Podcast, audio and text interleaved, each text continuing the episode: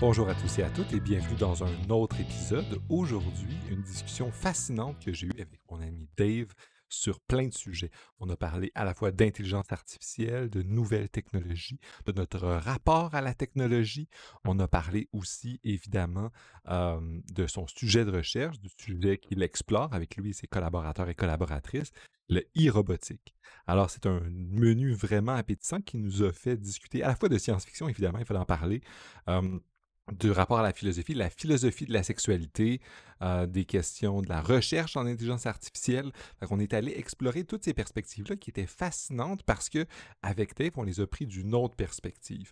On, on a essayé d'aller euh, discuter des enjeux qui sont moins discutés dans le domaine de la technologie, puis ça nous a fait discuter des enjeux de genre, des enjeux qui touchent tous les rapports de notre euh, rapport à la sexualité et à la technologie, l'interface entre les individus, l'effet que la technologie a sur eux, un ensemble de sujets qui euh, s'inter-influençaient et qui a fait que notre discussion était assez profonde, riche, très drôle aussi, très le fun. Donc, sans plus attendre, je vous invite à écouter l'échange que j'ai eu avec Dave, euh, Dave donc sur l'e-robotique, euh, la philosophie de la sexualité et la technologie et la science-fiction, évidemment.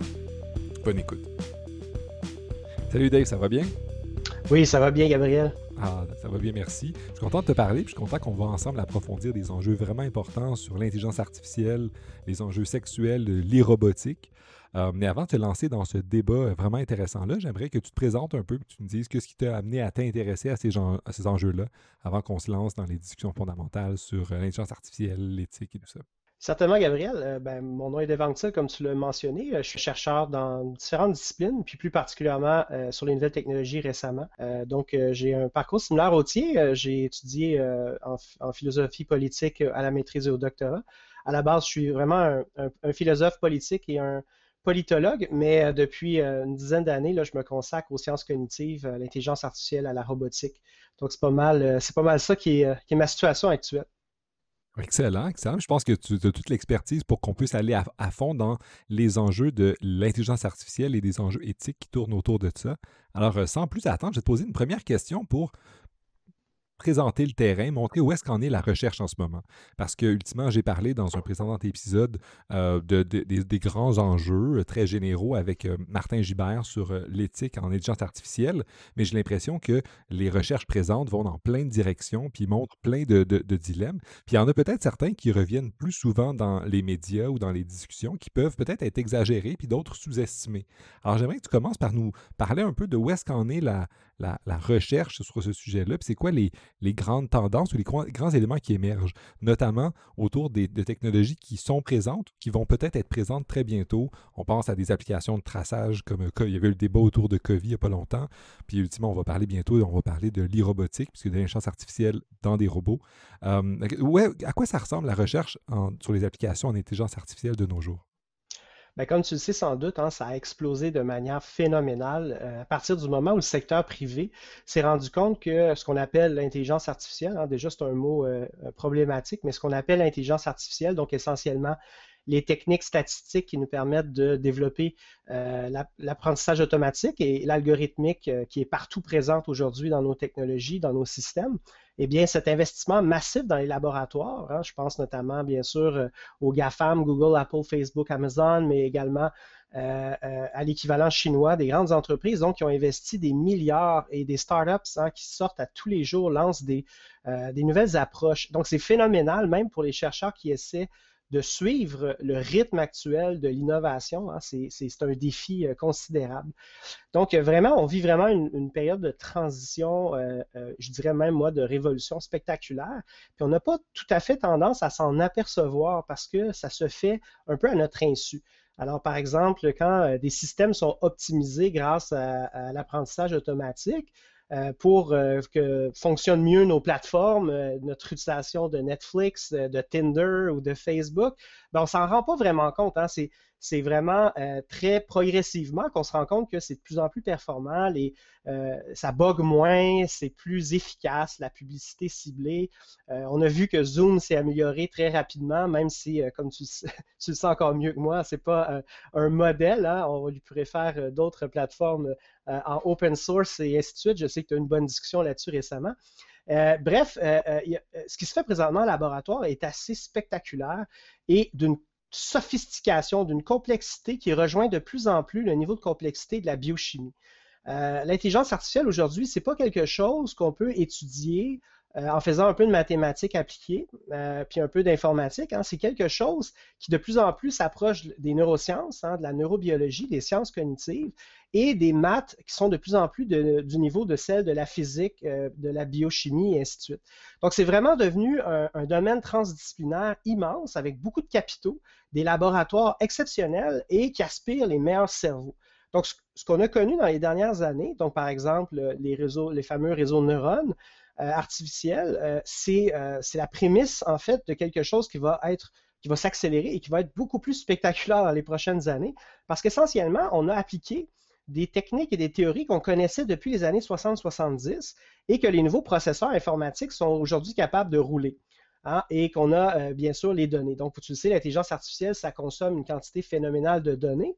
Et c'est grâce à ces données-là, en grande quantité, qu'on est capable de développer des processus cognitifs de plus en plus complexes. Or, on produit de plus en plus de données. On a une, euh, euh, une intraction, hein, euh, une extraction puis une intraction de données qui est expansive, voire exponentielle. Et nos techniques sont de plus en plus raffinées et nos processeurs sont de plus en plus performants et consomment de moins en moins d'énergie. Alors, tout ça fait en sorte que ce qui est en train de se passer, c'est véritablement une accélération euh, hallucinante des possibilités. Ça ne veut pas dire que toutes ces possibilités-là vont fonctionner, hein, premièrement, ou qu'elles sont acceptables, deuxièmement. Alors ça, c'est évidemment l'aspect éthique du débat, l'aspect euh, social du débat, d'acceptabilité sociale. Alors, euh, pour revenir à la deuxième partie de ta question, je pense que souvent, nos enjeux éthiques sont trop situés dans ce qu'on a connu dans les dix dernières années. Hein. on, se base sur l'expérience récente et un peu trop sur la réaction spontanée qu'on a euh, et euh, qui manifeste différentes aversions euh, à la technologie. Et moi, c'est quelque chose que j'étudie aussi, c'est-à-dire j'essaie de comprendre et un peu de prédire comment la société réagit à des effets transformateurs apportés par les technologies. C'est un peu paradoxal, hein. certains effets transformateurs sont, très profonds. Hein. Je donne l'exemple souvent euh, des plateformes de rencontres. Hein. Le, dating euh, sur les plateformes de rencontres aujourd'hui, c'est banal. Euh, les gens ne se font pas juger parce qu'ils sont sur Tinder hein, ou qu'ils sont sur une autre plateforme. Les gens trouvent que c'est tout à fait correct et puis ça élargit le spectre des rencontres. Puis c'est encore plus vrai si on fait partie d'une minorité sexuelle et de genre. On peut plus facilement trouver des partenaires que, par exemple, les cis hétéros qui sont en plus grand nombre. Euh, donc, on accepte tout à fait cette transformation-là. Mais en réalité, c'est une transformation majeure. Hein. L'algorithmique s'est intégré de plus en plus euh, de manière précise dans la sélection sexuelle de nos partenaires. Donc, pas nécessairement pour la reproduction, mais aussi pour la reproduction. Et donc, on ne voit pas qu'en l'espace de 10 ans, c'est passé hein, d'une situation très marginale et les gens hein, étaient assez, euh, portaient des jugements assez sévères, il y avait de la stigmatisation, euh, en l'espace de 10 ans, donc on est pas ben, de 20 ans, parce que ça a commencé une vingtaine d'années surtout, mais euh, euh, dans les 10 dernières années, on, a eu une transformation extrêmement rapide où c'est devenu tout à fait acceptable et normal. Et hein, on a des plateformes qui utilisent finalement les technologies d'intelligence artificielle, d'apprentissage automatique pour créer un raffinement dans la sélection des partenaires. Donc, on a accepté que notre vie intime et sexuelle soit en partie dictée par les technologies et on ne voit pas ça comme de manière scandaleuse. C'est rare les gens qui se scandalisent là-dessus. Mais par ailleurs, D'autres applications, par exemple celle de COVID, hein, celle des applications qui pourraient servir à la santé publique, euh, qui utilisent dans le fond des aspects biométriques euh, tout à fait euh, en fait répandus aujourd'hui, ben, suscitent des réactions très fortes. Alors moi, je m'intéresse à, la raison pourquoi il y a cette différence-là, pourquoi il y a cette asymétrie dans les réactions? Ce que tu veux dire un peu, en fait, c'est que les, débats éthiques, il y a plusieurs éléments qui reviennent.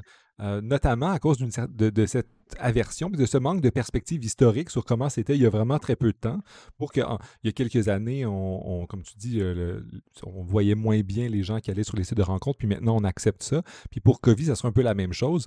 Euh, en ce moment, les gens sont inconfortables avec le fait que leurs données soient en ligne, mais ils partent, puis parfois certaines personnes disent, mais une bonne partie de ta vie est déjà sur Facebook, est déjà de, mis en ligne, puis là on se révolte qu'on veut faire une application qui fait ça. Peut-être que ça serait une incohérence. Est-ce que c'est un peu ça que tu veux nous dire, qu'il y a une incohérence entre nos attentes éthiques puis nos pratiques, autant euh, localement sur les genres d'applications que dans le temps en termes de quelques années, voire quelques décennies.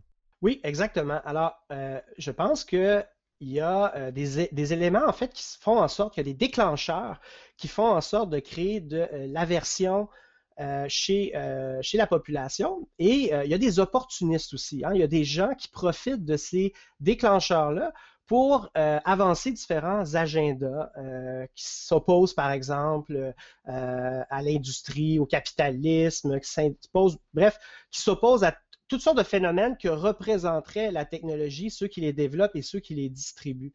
Et si on prend l'exemple, par exemple, de la biométrie puis la géolocalisation.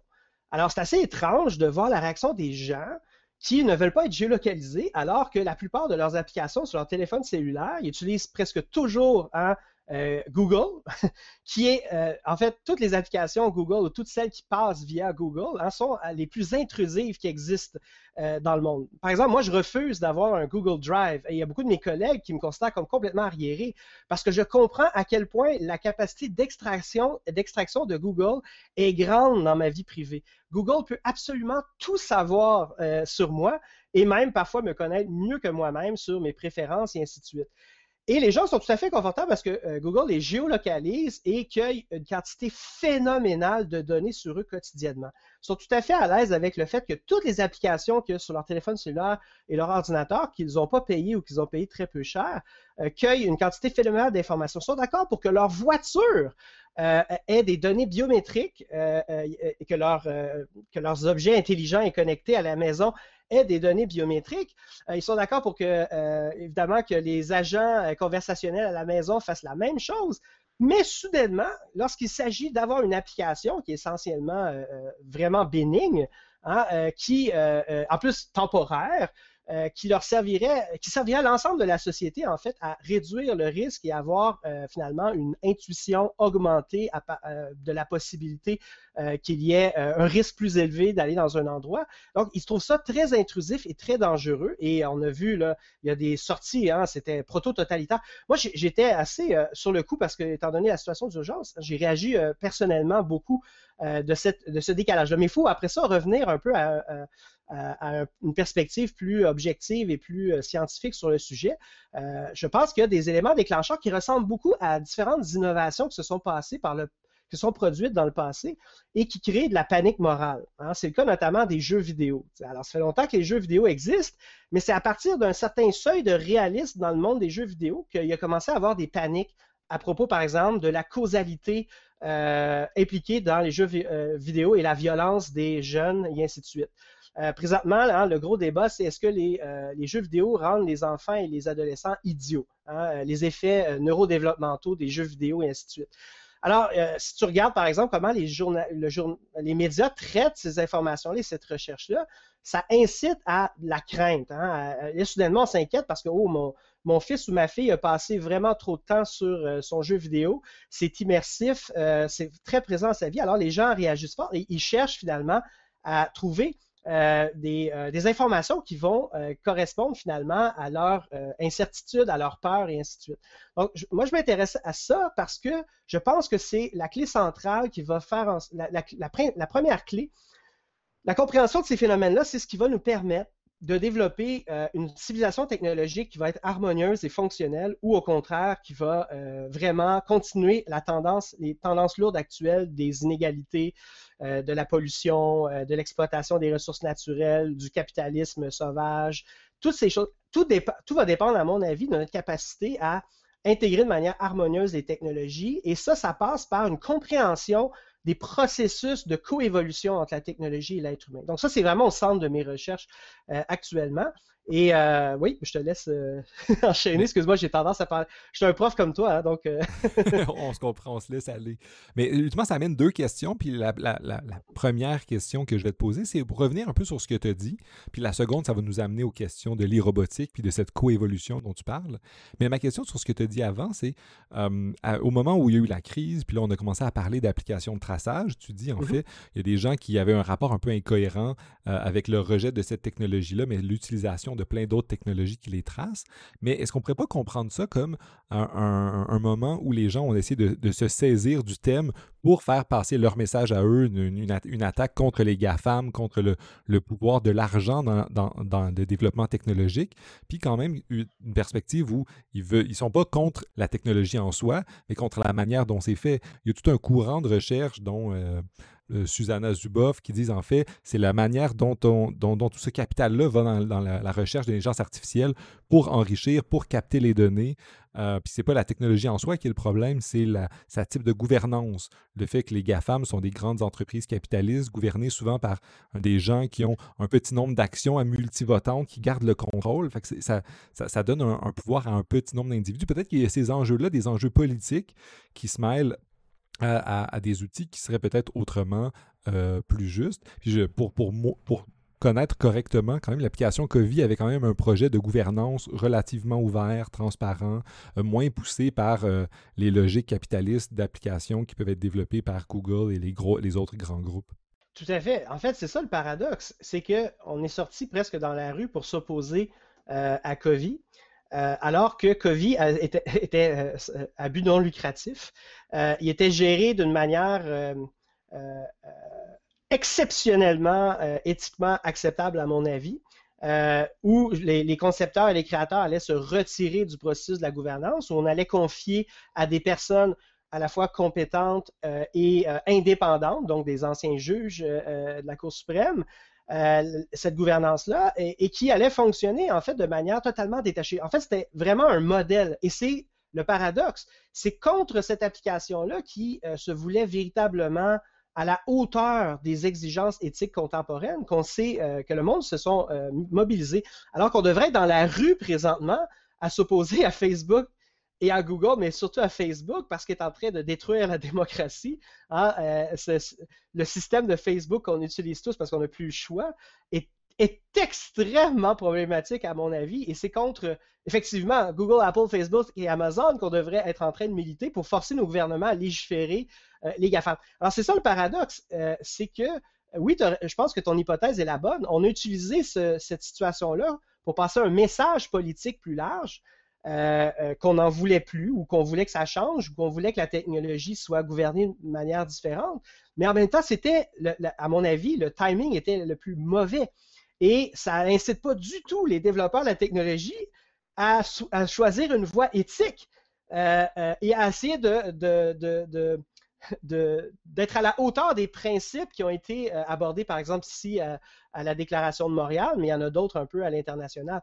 Donc, c'est ça qui est un peu euh, qui est un peu troublant, puis je pense qu'on doit se pencher sur le phénomène pour l'étudier euh, du point de vue social, psychologique, politique, pour, pour, essayer de voir qu'est-ce qu'on peut faire la prochaine fois pour éviter la panique, parce qu'il y avait aussi beaucoup de panique, hein, beaucoup de, de, désinformations qui ont été colportées, y compris par des gens avec des statuts universitaires et ainsi de suite. Donc, j'étais, euh, euh, sur le coup, j'étais fâché à cause de l'urgence de la situation, mais euh, avec le recul, je pense qu'il faut comprendre ce qui s'est passé pour essayer de voir ce qu'on peut faire mieux à l'avenir dont tu dis bien qu'il faudrait étudier parce que d'un côté, des gens qui étaient, poussés par des bonnes intentions, ils ont peut-être été trop poussés en cherchant la pureté du, logiciel parfait à critiquer une chose qui était euh, vraiment très intéressante, comme, tu le présentes bien. Puis peut-être que ça va avoir l'effet négatif, puis euh, ça, ça, reste à voir quand même, sur les gens qui sont de bonne volonté, qui essaient de faire ces choses-là, puis on dit, bon, fait de notre mieux, et même là, c'est jamais suffisant. Fait qu'ultimement, bon, ça, soulève plein, plein d'enjeux, disons, stratégiques et de philosophie politique sur comment est-ce qu'on peut amener le changement euh, dans les directions qu'on veut. Ah, mais je pense que ça soulève un autre enjeu aussi. Tu parlais de Facebook, puis de son pouvoir de transformation des personnalités, puis de, s'attaquer à notre démocratie. Bien, tu, tantôt, tu parlais du lien que, ultimement, les nouvelles technologies devraient avoir en lien avec notre évolution individuelle. J'aimerais qu'on revienne maintenant et qu'on en profite pour parler de ce lien-là entre technologie et être humain, cette interface-là, euh, dans le thème qui est le thème de, recherche que toi et tes collègues et tes collaborateurs, collaboratrices, la question de l'e-robotique ou e-robotics. Euh, puis ultimement, vous avez des, projets de recherche d'articles et de livres sur ça. Euh, peux-tu nous parler un peu de c'est quoi l'e-robotique? De quelle manière est-ce que est-ce que d'où vient l'expression euh, et robotique? De quelle manière est-ce que c'est un enjeu important? Euh, Puis ultimement, la seule intuition que j'ai, c'est que vu que l'internet s'est construit notamment autour de l'industrie de la porn, parce que c'est ça, a un gros budget puis c'est central dans, dans, le développement de ça. Il y a beaucoup d'argent. Euh, est-ce qu'il y a un lien entre ça puis les robotiques? C'est quoi le lien entre l'intelligence artificielle, la robotique, les enjeux sociaux? Parce que là, on imagine e-robot, mais c'est des robots sociaux, sexuels fait que là, comment est-ce que tout ça se mélange? Puis euh, c'est quoi les enjeux qui, sous-tendent cette recherche-là? Oui, euh, ce qui est le plus drôle euh, à ce sujet-là, sur une note un peu personnelle, c'est que je m'attendais jamais à travailler sur la sexualité. Alors, je me souviens quand j'étais, excuse-moi pour l'anecdote, mais ça, va être pertinent, tu vas voir. quand j'étais à la maîtrise, je parlais avec un professeur de l'Université de Montréal du fait qu'il n'y avait pas beaucoup d'intérêt de la part de la philosophie à propos de la sexualité il y avait à mon époque, il y avait un seul euh, professeur, M. Lévesque, qui abordait les thèmes de la sexualité dans les cours de philosophie. Je trouvais ça assez étrange parce que s'il y a une dimension qui est fondamentale dans l'existence humaine, c'est l'intimité, l'amour, la sexualité, le désir. Euh, ça nous occupe, ça nous préoccupe, particulièrement quand on est jeune, et euh, on espère vivre heureux en grande partie grâce au fait qu'on peut être, on peut vivre une sexualité, une intimité et des relations significatives euh, et positives. ça implique plein d'autres enjeux aussi. Ça implique des, enjeux sociaux, de pouvoir, de genre, de définition de c'est quoi, c'est quoi une bonne relation. Il me semble, c'est comme tu le dis, intuitivement, on pourrait croire que c'est un des objets philosophiques par excellence qui mélange tous les intérêts des réflexions philosophiques et de l'aspect interdisciplinaire de la philo qui touche toutes les autres sphères des, des sciences humaines et sociales, et même naturelles. Exact. Donc, euh, il y avait à peu près juste hein, l'étude de la philo française, euh, par exemple Foucault, euh, Georges Bataille, hein, qu'on n'oserait plus enseigner aujourd'hui à, l'université. ce genre d'auteur-là qui parlait beaucoup de sexualité, donc bien sûr aussi le féminisme qui abordait les questions de la sexualité et les questions donc dérivées aussi des rapports de pouvoir entre genre et entre sexe et ainsi de suite. Mais à part ça, hormis ça, hein, on n'abordait absolument pas la dimension de la sexualité, même si les grands auteurs l'abordaient parfois, euh, c'était très peu le cas. Alors, je vais demander comme ça à un prof, est-ce que c'est possible aujourd'hui en philosophie de faire de la recherche en sexualité? Et le prof en question me dit, ben, si tu veux une carrière universitaire, non. Autrement dit, si tu veux faire de la recherche subventionnée, si tu veux avoir des cours enseignés, si tu veux avoir un poste, va-t'en pas en sexualité. Hein? Euh, puis là, j'avais essayé de comprendre pourquoi. Pour moi, c'était assez étrange parce que euh, personnellement, je suis très euh, ouvert sur la sexualité, très intéressé par le comprendre le phénomène de la sexualité, par l'histoire de la sexualité, et bien sûr, comme éthicien philosophe politique, très intéressé par ce que ça révèle du pouvoir domestique, du pouvoir relationnel, du pouvoir social. Et bien sûr, d'un point de vue anthropologique, des, différences fondamentales entre les cultures et les civilisations se traduisent souvent par le contrat sexuel, hein, par la manière dont euh, euh, les hommes et les femmes organisent la reproduction. Donc la famille, c'est la base de la philopolitique. Hein, on l'oublie souvent, mais c'est la première unité du pouvoir, comme Aristote l'avait compris. Et euh, évidemment, ça reflète aussi l'ensemble de la société. C'est qui qui contrôle les mécanismes du pouvoir? Et bien entendu comment on organise l'accès euh, euh, l'accès à la sexualité, puis aussi le contrôle du désir, parce que, évidemment, toutes les civilisations essaient de contrôler les désirs humains, dont les désirs euh, sexuels. Alors, euh, autrement dit, j'étais assez étonné du fait qu'il y avait peu euh, d'intérêt pour la sexualité et euh, c'était resté comme ça. J'avais abandonné un petit peu cette idée-là peut-être de travailler en sexualité. Donc, c'est assez récemment, en fait, que j'ai commencé à travailler avec un jeune chercheur, Simon Dubé, qui est en fait mon ancien étudiant du Cégep, du, Collège André Boeuf, hein, avec lequel j'ai maintenu une relation. et puis, on a commencé à, Lui a décidé de se spécialiser en sexualité, puis on a commencé à parler de technologie ensemble. Et euh, éventuellement, cette collaboration-là est devenue euh, plus professionnelle. Et je me suis rendu compte, en fait, que étudier euh, la sexualité et la technologie ensemble, c'est en fait avoir un angle d'approche totalement innovant pour comprendre les enjeux de l'intégration de la technologie dans les systèmes humains. Alors, ça m'a amené à des réflexions philosophiques aussi profondes, je dirais, par rapport à mes, je dirais, à mes, à, mes approches philosophiques. Alors, ça m'a rapproché beaucoup, notamment, d'intérêts, d'autres intérêts philosophiques comme ceux que j'avais pour l'antispécisme. Hein. c'est la philosophie animale, hein, celle qui essaie de comprendre les autres systèmes euh, animaux et les autres systèmes écologiques, dont les perspectives biocentriques, écocentriques et ainsi de suite. Et ça m'a amené euh, vers le posthumanisme. Hein, le posthumanisme euh, comme une tentative de désubjectiviser, de désoccidentaliser, de déshumaniser au sens, bien sûr, des idéaux humanistes nos approches philosophiques. Ça m'a amené vers le réalisme spéculatif, qui est un, une école de pensée que je trouve très stimulante, hein, qui propose une ontologie orientée vers l'objet. Et euh, tout ça m'a finalement amené à vouloir faire un travail à la fois scientifique et philosophique sur sexualité, technologie et interaction humain-machine. Excellent. J'aimerais juste que tu précises un élément parce que peut-être que les, auditeurs et auditrices pourraient voir une tension. Tu as parlé de post-humanisme. C'est quoi la différence entre ça et le transhumanisme, qui est une autre, un autre courant euh, qui ressemble en termes de, de, lexical? Peux-tu nous expliquer un peu c'est quoi la nuance entre ces deux perspectives-là, puis de quelle manière est-ce que le post-humanisme s'en distingue? Oui. Euh, juste, premièrement, moi, les étiquettes euh, en isme, je les trouve toujours un peu. Euh, hein, c'est comme des prisons mentales d'une certaine façon. Mais évidemment, le problème, c'est qu'il y a autant de transhumanisme il y a autant de définitions du transhumanisme qu'il y a de transhumanistes. Il y a des transhumanistes avec lesquels j'ai beaucoup d'atomes crochus. par exemple, Nick Bostrom, mais il y en a d'autres euh, avec lesquels, par exemple, les libertariens, euh, bon, avec lesquels, hein, qui sont un peu des oiseaux, là, que, je trouve complètement farfelus et qui vivent dans un roman de science-fiction, un mauvais roman de science-fiction. Donc, il y a beaucoup de mouvements, de constellations de mouvements un peu étranges dans le transhumanisme. Il y a même hein, des sectes transhumanistes. Hein. le post-humanisme, c'est un peu la même chose. Hein. Dans les années 80-90, essentiellement, c'était un point de vue très cynique, très pessimiste sur l'échec de l'humanisme euh, occidental à s'universaliser réellement. On pourrait dire euh, l'échec de la philosophie kantienne, si on veut. Euh, et puis, les, premiers posthumanistes, essentiellement, parlaient d'une époque hein, posthumaniste pour décrire la réalité dans laquelle on vit aujourd'hui. Je n'ai jamais trop adhéré non plus à ce, constat-là. Moi, ici, quand je, parle de posthumanisme, en fait, je parle des, des, penseurs contemporains comme Bredotti qui réfléchissent, en fait, dans le but d'amarrer notre philosophie ou les fondements de notre philosophie, de les euh, intégrer finalement à la connaissance euh, du monde, euh, de la réalité telle qu'elle existe aujourd'hui, Bref, on comprend qu'on fait partie de systèmes, hein, on, est des systèmes de systèmes de systèmes, et donc de désubjectiver, mais aussi de décentrer finalement la, pensée philosophique, la pensée de manière générale, et même la science, de l'individu sujet qui pense, hein, de décartanésieniser, je ne sais pas comment dire ça, hein, finalement la, pensée philosophique. Donc, dans ce cadre-là, j'ai des sympathies fortes avec le post-humanisme.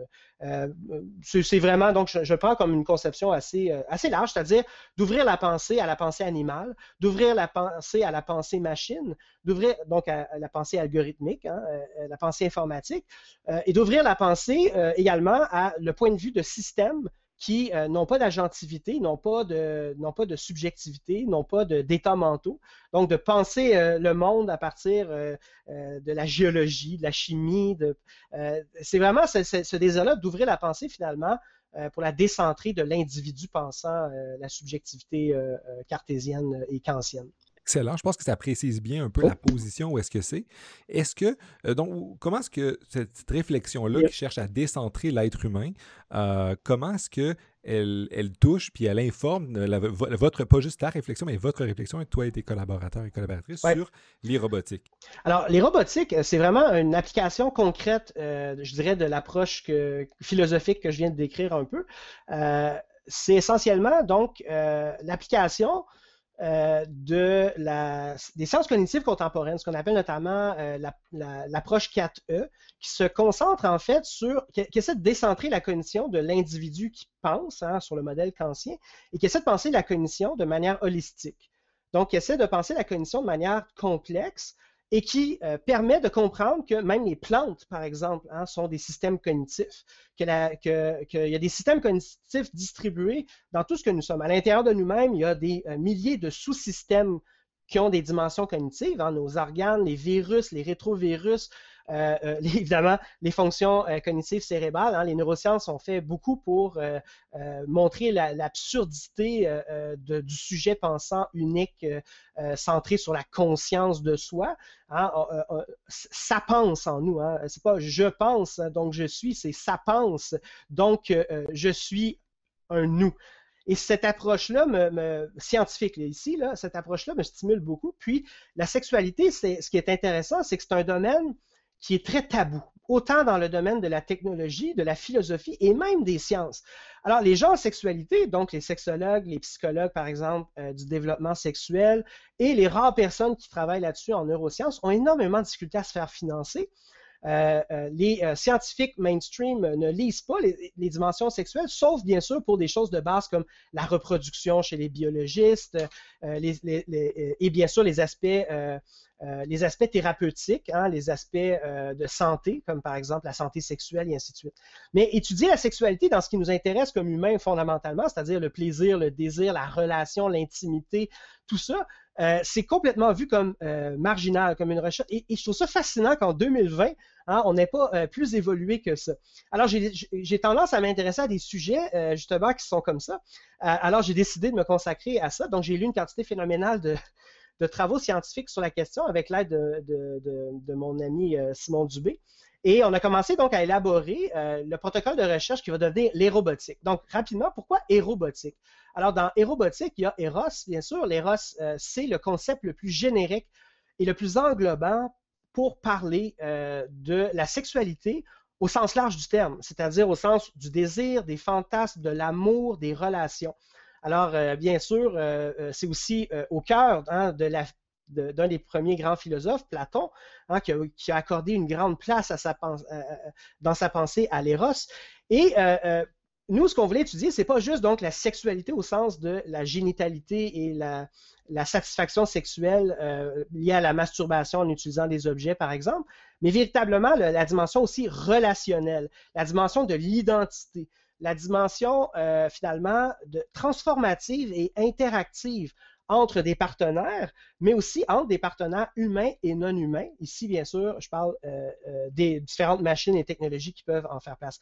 Donc, on a voulu construire un, champ transdisciplinaire qui intégrait la sexologie, donc les modèles neurodéveloppementaux, biopsychosocial, avec euh, l'étude euh, de ce qu'on appelle euh, l'interaction humain-machine, la robotique sociale. Excuse-moi, j'essaie de traduire en même temps en français. Évidemment, comme tu sais, on travaille beaucoup en anglais. l'interaction humain ordinateur humain, euh, et bien sûr le développement d'intelligence artificielle d'un point de vue notamment des sciences cognitives.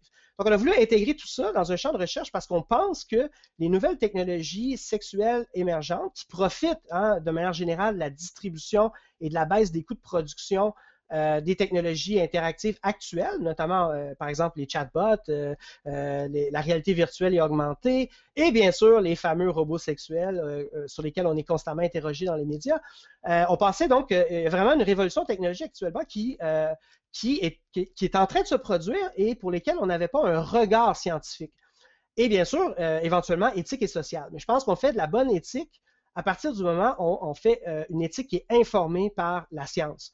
Euh, et, ça, c'est très important pour moi. Donc, c'est pour ça que j'accorde plus d'importance actuellement au travail scientifique qu'au volet éthique, parce que la plupart des, euh, euh, des, questionnements qu'il y a autour des technologies sexuelles sont des questionnements très ignorants et de la sexualité et de la technologie.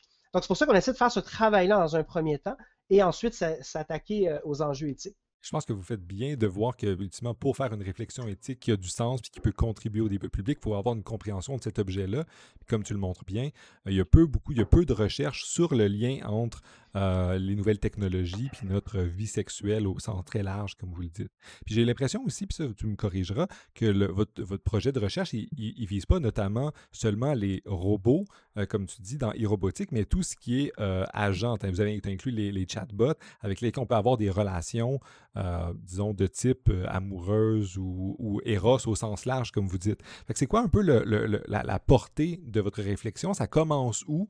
Puis ça, ça va jusque dans quelle direction? C'est quoi l'étendue de, votre objet euh, de recherche? Oui, mais on essaie en fait d'englober deux champs de recherche qui existent déjà et qui est relativement euh, récent. Le premier, c'est ce qu'on appelle en anglais la digisexuality. J'essaie de le dire à la fois en anglais et en français.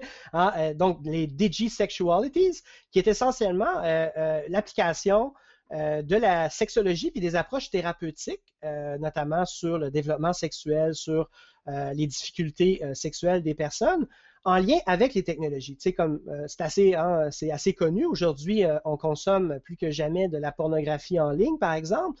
Et euh, beaucoup de personnes considèrent que maintenant, c'est leur orientation sexuelle, en fait. C'est leur façon à eux de vivre leur sexualité. C'est-à-dire qu'ils ne souhaitent pas avoir de partenaire, ils souhaitent tout simplement avoir consommé de la pornographie en ligne, se satisfaire, se, se stimuler sexuellement euh, avec euh, euh, la disponibilité de la pornographie en ligne. Comme ces personnes-là existent, hein, certaines personnes, par exemple, préfèrent leurs jouets sexuels à, une sexualité impliquant des humains. Certaines personnes aiment la sexualité à distance. Hein, ils aiment ça, voir interagir avec un humain. Avec la voix, avec, le, avec la, vidéo, donc de voir le corps se stimuler mutuellement, mais ils n'aiment pas l'idée d'être touchés, de sentir les odeurs corporelles. Donc, euh, le mainstream, hein, si tu veux, l'espèce de conservatisme ambiant en sexualité, c'est que ces formes de sexualité-là sont déshumanisantes, hein, euh, sont immorales parce qu'elles sont inhumaines. C'est pas normal, c'est pas naturel. On devrait vouloir tous avoir des contacts physiques proches et ainsi de suite. Ce qui est un peu, hein, évidemment, une forme de, euh, une forme d'intolérance hein, à l'égard du fait que euh, c'est tout à fait naturel que la nouvelle génération qui a appris à socialiser à distance, qui a eu ses premiers contacts sexuels via la pornographie en ligne disponible à partir de leur téléphone cellulaire ou de l'ordinateur familial, euh, c'est assez normal que ces personnes-là vont avoir un regard différent sur les options de la sexualité et de la satisfaction sexuelle.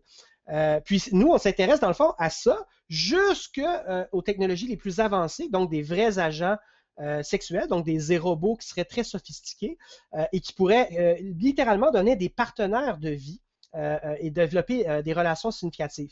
Et ça, c'est d'ailleurs un projet de conception hein, d'un domaine appliqué qui s'appelle la Lovotics. donc, nous, on essaie d'englober ça et d'aller plus loin, d'ouvrir ça à l'amitié, au relationnel, à l'érotique, euh, aux jeux vidéo, euh, aux technologies qui existent déjà depuis longtemps comme les jouets sexuels, mais qui sont maintenant aujourd'hui augmentées, interconnectées, capables d'apprentissage, et au développement, bien sûr, de l'intelligence artificielle avancée et de la robotique. C'est vraiment intéressant, puis je me permets de revenir sur l'élément le premier que tu as dit, mais ça toucherait tous les autres, puis surtout l'aspect aussi de l'amitié, puis de, de l'ouverture sur ça. Les gens que tu qualifies comme un peu conservateurs, qui résistent à ça en disant mais c'est déshumanisant, sont dans une perspective aussi où euh, leur jugement éthique est comme préconstruit en disant mais nous on a une conception de c'est quoi la bonne manière d'avoir des relations, puis tout ce qui euh, sort de ça, c'est ça sort de ça, puis donc c'est pas éthique, puis c'est déshumanisant tout ce qui n'est pas dans cette catégorie-là. Mais ça, ça, justifie un peu où euh, votre projet de dire on va commencer par voir empiriquement qu'est-ce qu'il y a comme diversité de préférences ou de goûts, puis de manière d'interagir puis on va se positionner sans juger en disant, bon, mais il y a toute une variété, il y a des gens qui ont des préférences.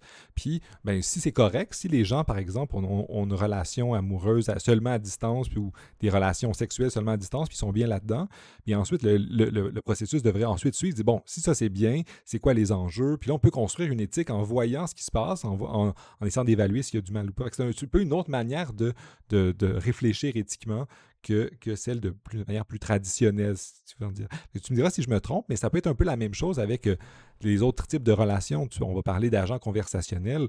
Bien, dans les jeux vidéo, il y en a qui, qui interagissent avec nous de manière généralement euh, assez scripté, mais on peut imaginer à terme qu'on se, lie d'amitié avec des, personnages dans des jeux vidéo. Puis ultimement, si je comprends bien votre logique, ça serait de dire, mais est-ce qu'il y a un problème à ça? Si personne en souffre, s'il a pas, euh, si la personne continue à avoir une vie florissante malgré ça, est-ce qu'on peut y faire un, jugement? Est-ce que c'est un peu ça votre, perspective? Ben, ma perspective, euh, oui, euh, je pense que c'est pas mal ça. En fait, notre perspective, c'est de dire, la plupart des questions qui sont posées euh, à la sexualité en lien avec les nouvelles technologies, c'est toujours des questions biaisées. Alors, on ne va pas poser la question, par exemple, y a-t-il des risques, y a-t-il des conséquences sur les utilisateurs des technologies? On va euh, poser une question de recherche comme quels sont les risques et les conséquences? On présuppose, par exemple, que euh, l'accès à, la pornographie en ligne va créer de l'hypersexualisation. Hein. On a beaucoup entendu parler de ça dans les dernières années les jeunes sont hyper sexualisés et les recherches qui se font sont des questions finalement qui présument déjà des conclusions. Premièrement, c'est quoi être hypersexualisé? Hein? Euh, évidemment, on comprend euh, l'idée éthique et féministe notamment derrière ça qui est tout à fait pertinente, c'est-à-dire la pression que les jeunes filles ressentent de se mettre en scène de manière très sexualisée sur les réseaux sociaux, par exemple, hein? euh, euh, afin de plaire. Et c'est un continuum avec euh, une société évidemment sexiste, euh, misogyne, qui valorise beaucoup plus évidemment le capital sexuel des femmes et qui fait en sorte que... Mais ces pressions sociales-là existaient auparavant. C'est juste que les technologies les rendent plus saillantes. Donc la question est biaisée quand la question ne se pose pas vraiment part d'un présupposé qu'il y a des conséquences et des risques graves et il faut les documenter. Et quand on regarde, par exemple, la recherche qui a été faite sur l'impact des jeux vidéo, sur euh, le développement des enfants, sur leur comportement, l'impact des réseaux sociaux numériques euh, et de la pornographie, les, vraies études empiriques qui ont été faites, ben, on, se, rend compte que les effets sont soit nuls ou que les effets sont très marginaux ou qu'on n'est pas capable vraiment de les expliquer tellement qu'ils ne sont pas vraiment euh, saillants étant donné les données que nous disposons. Pourtant, dans notre imaginaire collectif, dans la société, on pense que ces phénomènes-là sont majeurs, que ces phénomènes-là sont graves, mais on n'est pas capable de les documenter parce qu'on ne fait pas de la, je dirais, de la bonne recherche sur le sujet. On veut conforter nos opinions, nos préjugés, et tout ça remonte avec notre rapport non réglé avec la sexualité de manière générale. On est encore prisonnier d'une morale sexuelle euh, qui est très problématique. Euh, on le voit notamment encore aujourd'hui, il y a des scandales dans les, euh, par exemple, des, dans les euh, euh, annuellement, hein, il y a des expositions où on présente des nouvelles technologies. Quand il y a un jouet sexuel de, pour femmes qui est présenté, hein, euh, on retire le kiosque de ces personnes-là parce qu'on a peur de choquer les gens. Donc, il y a un processus d'autocensure qui est spectaculaire. Les chercheurs ne s'orientent pas vers la sexualité parce qu'ils pensent que justement, ça va ruiner leur carrière, que c'est trop touché aujourd'hui, que c'est trop éthiquement chargé. évidemment, on a aussi beaucoup de malaise à aborder la sexualité sans passer soi-même pour un pervers. Hein. C'est euh, un commentaire qu'on me fait très souvent. Euh, euh, on, trouve ça drôle que je m'intéresse à la technologie sexuelle et on me demande est-ce que est-ce que c'est parce que tu en utilises?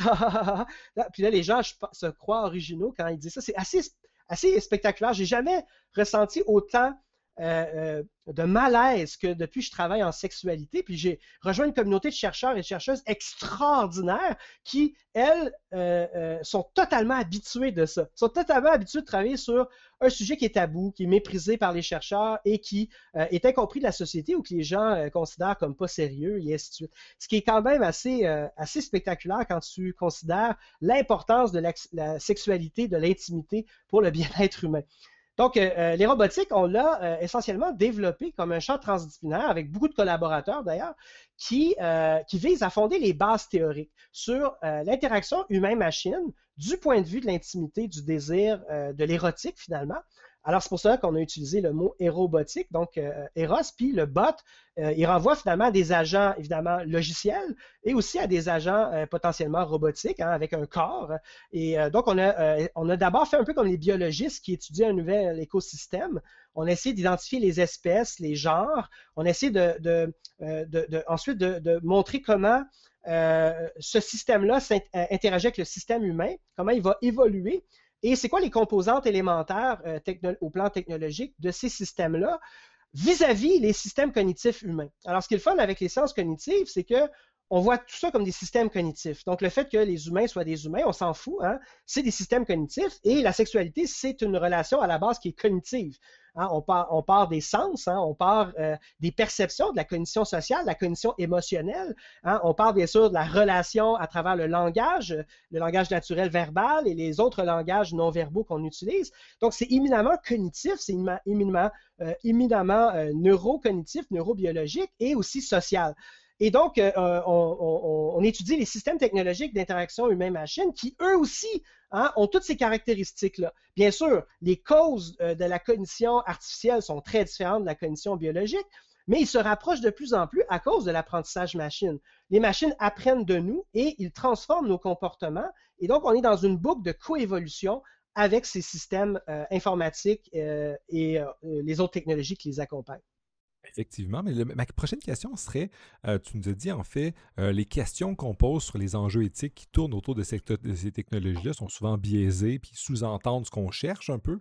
Euh, mais ultimement, ça serait quoi des bonnes questions? C'est quoi le, genre de réflexion qu'on peut avoir sur, sur les enjeux éthiques qui parlent des nouvelles technologies puis de les robotiques? Parce que tu as soulevé quand même, il y a des critiques féministes ou des critiques qui viennent de d'autres courants qui disent, mais en fait, les technologies peuvent avoir des effets pervers.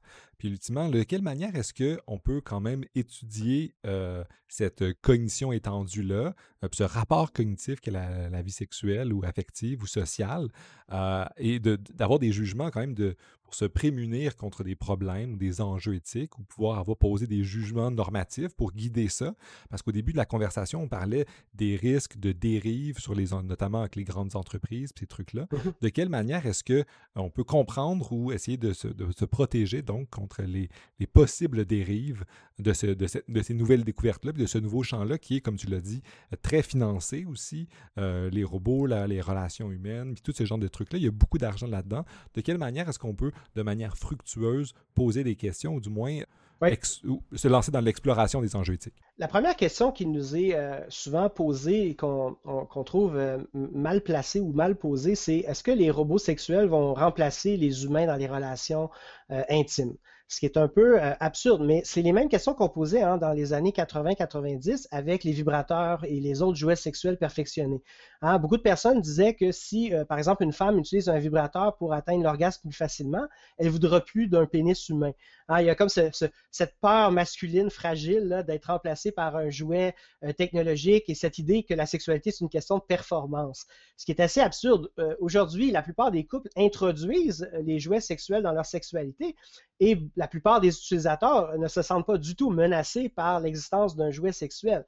Euh, évidemment, euh, euh, notre sexualité, hein, elle est poreuse, elle est hybride, elle se transforme. Alors, les couples comme les personnes célibataires ou les personnes qui ont des relations occasionnelles ont toutes sortes de pratiques sexuelles diverses et sont dans un, sont dans un processus d'exploration pour trouver ce qui leur convient. Et puis, ce qui nous convient à 20 ans peut changer à 30, 40, 50 ans et ainsi de suite.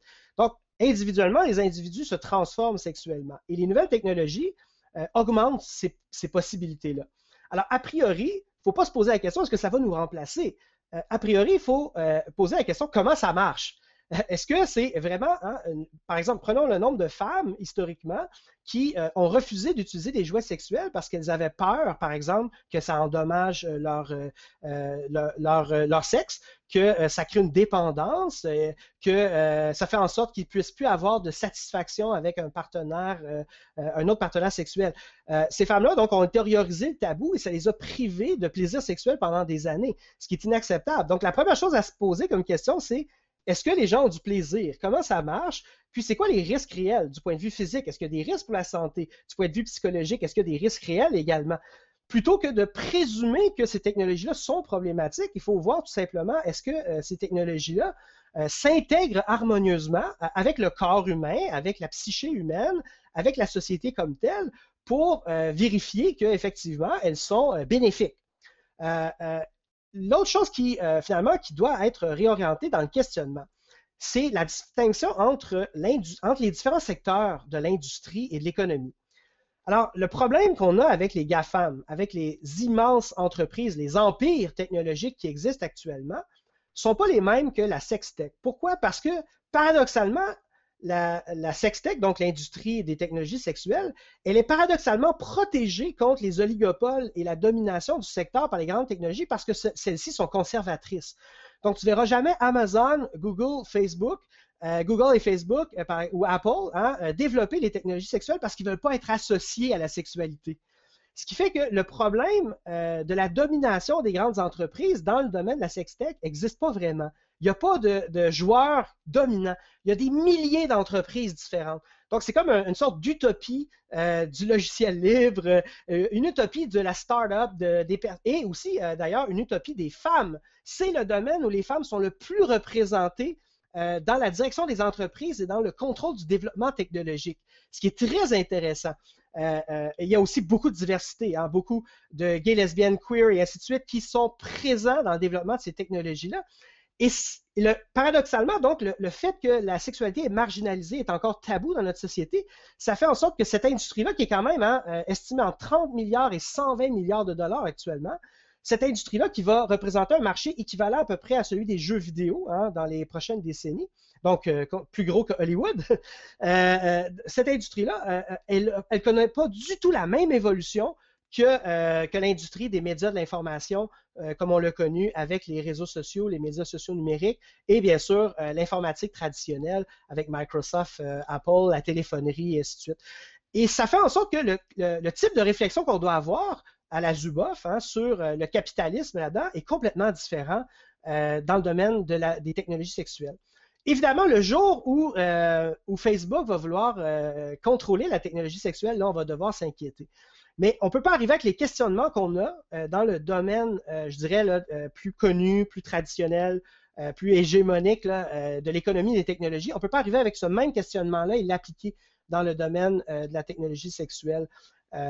Et également, du point de vue de l'utilisateur, du point de vue des communautés qui se développent.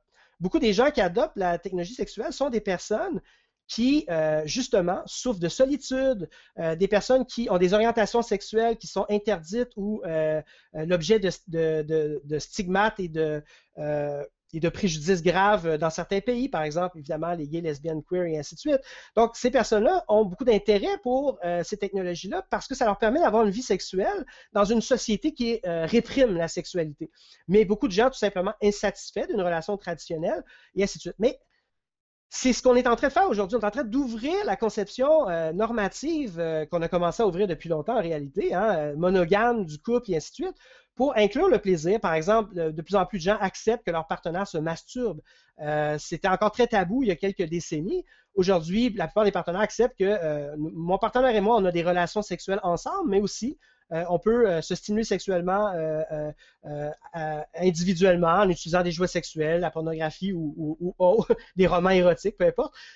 donc, ça fait en sorte qu'il y a une certaine ouverture par rapport à ça où, cette technologie-là va s'intégrer de manière assez intéressante. Et ça va accélérer donc cette transformation-là du couple, des conceptions, de la liberté sexuelle, de l'autonomie sexuelle, de l'agentivité sexuelle et ainsi de suite. ça m'amène à une autre question. Ultimement, cet avenir-là de transformation qui touche les pratiques sociales, c'est un, thème qui, généralement, est, peu présent dans la science-fiction. Tu j'ai parlé avec Martin Gibert récemment de notre amour commun pour la science-fiction, puis il parlait, bon, ça soulève plein d'enjeux éthiques, mais c'est un peu les mêmes enjeux éthiques traditionnels mis dans un contexte de science-fiction, les enjeux politiques, puis la science-fiction et, moins parfois quelque chose qui nous propulse dans l'avenir, qui nous fait voir dans un autre contexte les enjeux courants. Moi, je, dis toujours que je suis un grand fan de Star Trek. Star Trek, ça représente dans un univers très fictif des enjeux très actuels euh, qui se passe dans, nos sociétés contemporaines. Mais ce qui est étrange aussi, puis si tu me diras, si tu me corrigeras, parce que je pense que tu connais un peu la science-fiction comme moi aussi, c'est que les, les, les, enjeux que soulevés par les robotiques sont pas très présents dans cette manière de, d'envisager ou de voir l'avenir, ou d'essayer de faire de la fiction dans un, monde différent. Donc, de quelle manière est-ce que, que ça nous informe un peu sur le problème qu'on a avec, avec la, sexualité, puis comment est-ce que tu verrais euh, l'avenir, ou si je te demandais de faire un peu de futurologie proximale, pour prendre le terme que tu m'as suggéré, parce que je trouve ça funky, de qu'est-ce qui va se passer dans l'avenir prochain? Euh, puis euh, de quelle manière est-ce qu'on peut dépasser ou le pessimisme face aux nouvelles technologies ou l'optimisme parfois un peu transhumaniste, mauvaise science-fiction où tout va bien aller? De quelle manière est-ce qu'on peut comprendre les enjeux de l'intelligence artificielle, de la robotique dans l'avenir? Euh, puis si tu peux en parler dans la science-fiction, ça serait encore juste la cerise sur le SND. Oui, euh, moi, je suis un grand lecteur de science-fiction depuis euh, un tout jeune âge et euh, ce qui m'a toujours fasciné, surtout quand j'ai commencé à étudier un peu plus les sciences humaines, la philosophie, et ainsi de suite, c'est la, grande naïveté, la compréhension très limitée du social qu'il y a dans la science-fiction. évidemment, le fait que la science-fiction a été dominée largement par des hommes blancs hétérocis n'est pas étranger au phénomène, hein, ça c'est clair. Euh, par exemple, mon héros de jeunesse, Asimov, était un véritable trou du cul hein, euh, du point de vue des relations hommes-femmes. c'était vraiment un misogyne notoire, hein, c'était un agresseur qui, en tout cas, j'en suis pas très fier et ça, ternit beaucoup son image. je pense qu'il y a, une, explication du fait que la science-fiction a la difficulté à imaginer le futur technologique est lié à sa incapacité à imaginer le futur social. Je dirais même le futur psychosocial et je dirais même le futur biopsychosocial. Euh, je, vais essayer de, je vais essayer de résumer ça de manière euh, euh, un, peu simple, au risque d'être simpliste.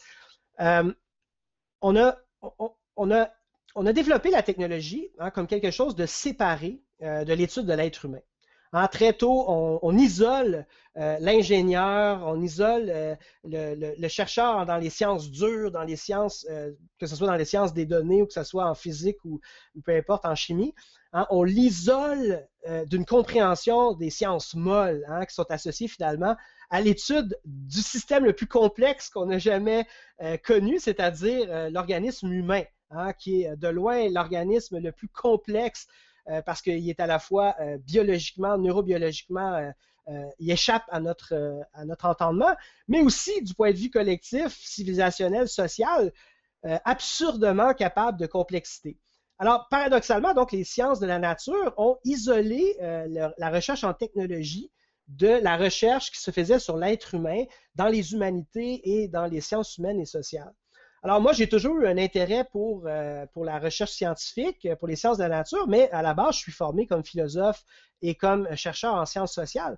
Donc, je trouvais ça un peu... Euh, euh, ça arrive très souvent encore aujourd'hui que je lis de la science-fiction et je, je souris tellement que c'est naïf euh, à quel point on, alors a une civilisation extrêmement avancée technologiquement et les gens ont des rôles de genre traditionnels, se comportent avec une mentalité tribale euh, comme aujourd'hui, ont une conception euh, qui n'a pas du tout évolué, qui s'est pas du tout transformée vis-à-vis à, ce qu'on connaît. Puis évidemment, souvent c'est un procédé littéraire pour permettre au lecteur de ne pas être trop dérouté, de s'identifier au personnage et ainsi de suite. Mais on oublie jusqu'à un certain point à quel point nos systèmes technologique nous amène à ce que j'appelle la xénorationalité, c'est-à-dire qu'on, qui nous amène à des xénocognitions. Hein. Tu sais, le terme xénos en grec veut dire euh, étranger. Euh, euh, et, moi, c'est ce qui m'intéresse. Hein. Je trouve ça profondément étrange comment un poulpe pense, comment son cerveau distribué dans son corps fonctionne. Et je trouve ça extrêmement étrange comment un swarm intelligence, hein, une, intelligence euh, ruche euh, comme les fourmis ou les abeilles, euh, pense ensemble. Et je trouve ça extrêmement fascinant comment l'info nuagique et l'intelligence artificielle d'aujourd'hui fonctionnent en réseau de manière extrêmement rapide, à la vitesse de la lumière, et comment elle est capable d'intégrer une quantité infinie d'input euh, informationnel. Donc, ma pensée, là, comme je te disais, euh, post-humaniste ou ma pensée réalisme spéculatif, OOO, est vraiment obsédée par ces thèmes-là. Donc, quand je reviens à la science-fiction, pourquoi elle a la difficulté à imaginer finalement le futur? Ben, c'est en grande partie parce qu'elle euh, ne comprend pas la complexité des systèmes sociaux, culturels, identitaires. Elle ne comprend pas la plus grande partie de ce qui fait euh, le génie humain et ce qui a permis notamment le développement de la science. Elle s'y intéresse pas. Elle s'intéresse pas à l'histoire, s'intéresse pas à la sociologie, elle s'intéresse pas à l'économie, elle s'intéresse pas euh, suffisamment à la psychologie et bien sûr à la philosophie. Alors, moi, étant formé dans ces domaines-là, ben, j'essaie d'apporter à la science, vers la science un petit peu, euh, euh, cette, pensée systémique qui existe également, euh, bien sûr, au plan culturel, au plan cognitif, de la cognition sociale, la cognition émotionnelle. Et ça fait en sorte que lorsque je regarde un petit peu l'état de la science-fiction aujourd'hui, mais aussi l'état de la spéculation qu'on fait en société sur l'avenir technologique, ben, on est beaucoup plus influencé par ce que la science-fiction nous dit que ce que la recherche dans les sciences humaines et sociales nous dit. La recherche dans les sciences sociales et humaines nous dit que les adaptations systémiques euh, à l'échelle d'une société sont lentes. Hein. c'est dur de réformer une société. Hein. tu le sais, hein, quand on travaille sur différents sujets, toi par exemple en économie, euh, en gestion et tout ça, euh, quand on veut transformer des systèmes bureaucratiques, quand on veut transformer des systèmes légaux, des systèmes sociaux quels qu'ils soient, des institutions, ça prend du temps, il y a de la résistance, il y a de la friction. Et on n'a pas le choix euh, d'encapaciter les individus dans le processus de changement. Or, on a une mentalité que la technologie, c'est quelque chose qu'on découvre, qu'on développe, puis qu'on impose. Puis après ça, on laisse la société réagir, s'adapter à ça. Pourquoi on ne ferait pas l'inverse? Pourquoi on ne penserait pas la technologie à partir d'une pensée du social? C'est-à-dire pourquoi on n'essaie pas d'identifier ce qu'on a besoin et ce, ce que la technologie peut nous procurer, et on amène ça vers, vers le secteur technologique pour que celui-ci trouve des solutions appliquées aux besoins qu'on va avoir bien identifiés, mais aussi à la compréhension du système social en question. Et euh, c'est un peu ça qu'on essaie de faire euh, avec le projet de les robotiques. Parce qu'il y a une occasion de le faire, contrairement aux médias sociaux numériques. C'est fini, hein? le, système. Tu le sais, hein, les, alternatives ne réussissent pas à prendre de l'espace. Une fois que les gens ont été socialisés à Facebook et à Twitter, euh, à Instagram et autres, c'est extrêmement difficile de les sortir de ça ces plateformes-là se sont intégrées dans euh, notre amitié, dans notre organisation sociale, dans notre information politique. Et après, pour changer ces habitudes-là, là, ça va prendre énormément d'efforts.